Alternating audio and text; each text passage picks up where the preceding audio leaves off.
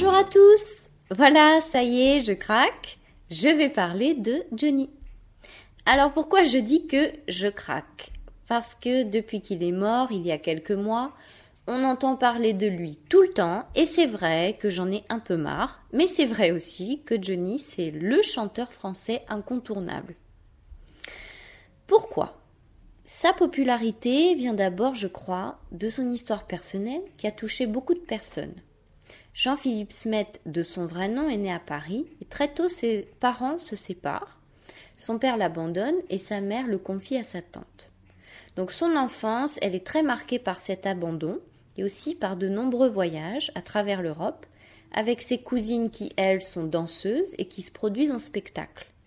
L'une d'elles va se marier avec un danseur américain, Lee Hallyday. C'est lui qui va devenir un modèle pour Johnny. Il va d'ailleurs prendre son nom en tant qu'artiste et puis il va se passionner pour les États-Unis. Il y vivra même plus tard une partie de sa vie. À l'âge de 14 ans, Johnny découvre Elvis Presley et il en devient complètement fan. Finalement, en 1960, il sort son premier disque sous le pseudonyme de Johnny Hallyday.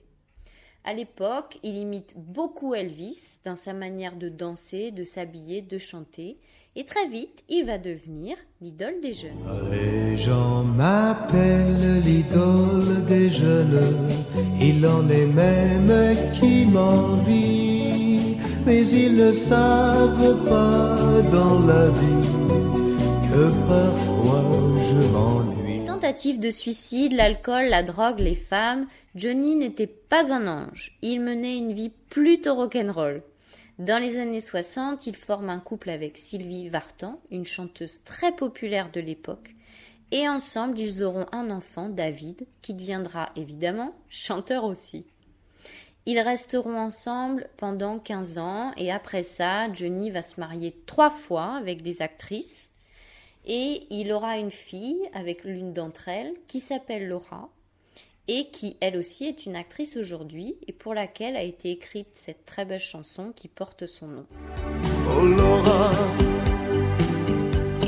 le temps passé me remplit de toi. Je n'avais besoin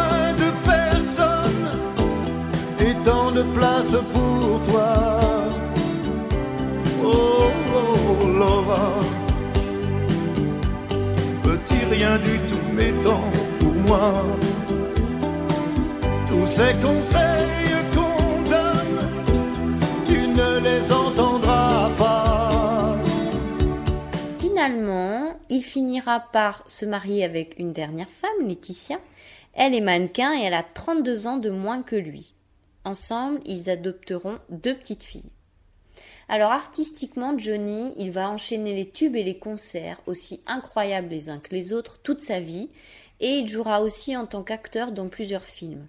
Et puis, finalement, en 2017, il est atteint d'un cancer qui lui sera fatal puisqu'il décédera en décembre de la même année.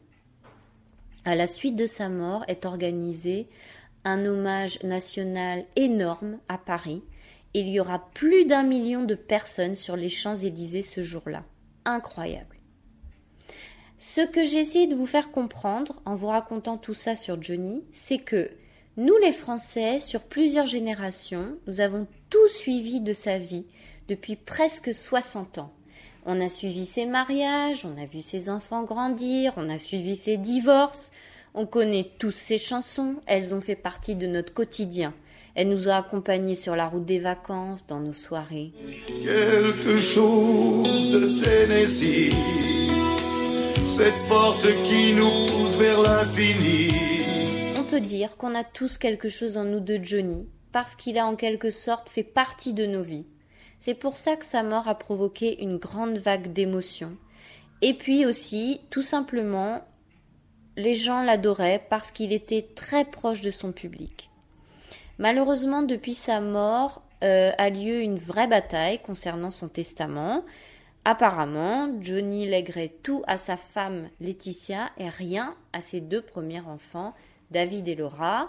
Donc vous imaginez que chaque Français choisit son camp dans cette histoire, mais moi, je ne vous donnerai pas mon avis là-dessus, tout simplement parce que, quoi qu'il en soit de cet héritage, je n'aurai rien Donc, je m'en fous.